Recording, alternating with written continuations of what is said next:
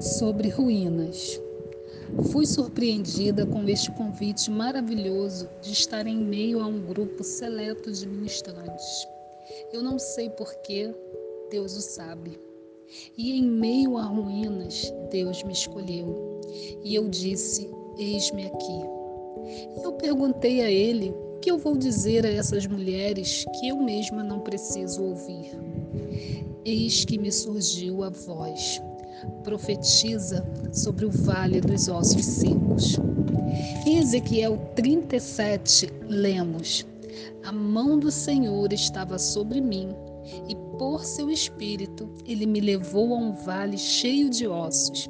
Ele me levou de um lado para o outro e pude ver que era enorme o número de ossos no vale e que os ossos estavam muito secos. Ele me perguntou: Filho do homem, estes ossos poderão tornar a viver? Eu respondi: Ó oh, soberano Senhor, só tu o sabes.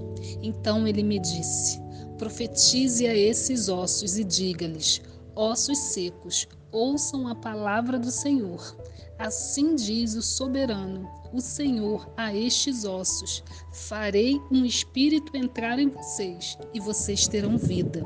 Porei tendões em vocês, e farei aparecer carne sobre vocês, e os cobrirei com pele. Porei um espírito em vocês, e vocês terão vida então vocês saberão que eu sou o Senhor. E eu profetizei conforme a ordem recebida.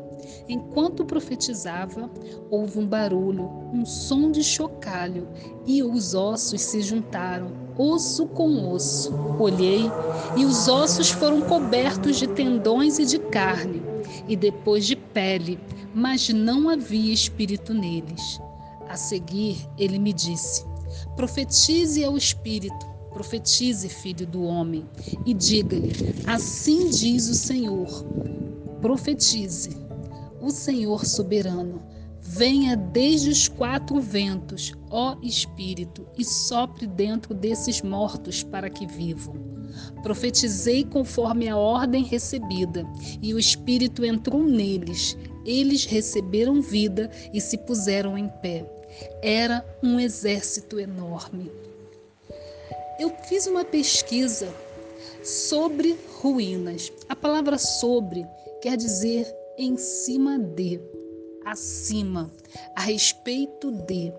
A palavra ruína, ela é o ato ou efeito de ruir, restos ou partes de escombros destruído pelo vento ou desmoronamento. Eu quero te dizer esta ruína não é você. Você pode estar em cima de ruínas ou a ponto de ruir, mas você é a justiça de Deus. Você é co-herdeira em Cristo. Então profetiza. Não se curve ante as ruínas. Dê uma resposta, assim como o profeta que deu a ordem. Dê uma resposta. No natural, você pega as suas coisas com a mão, quando você pega um copo.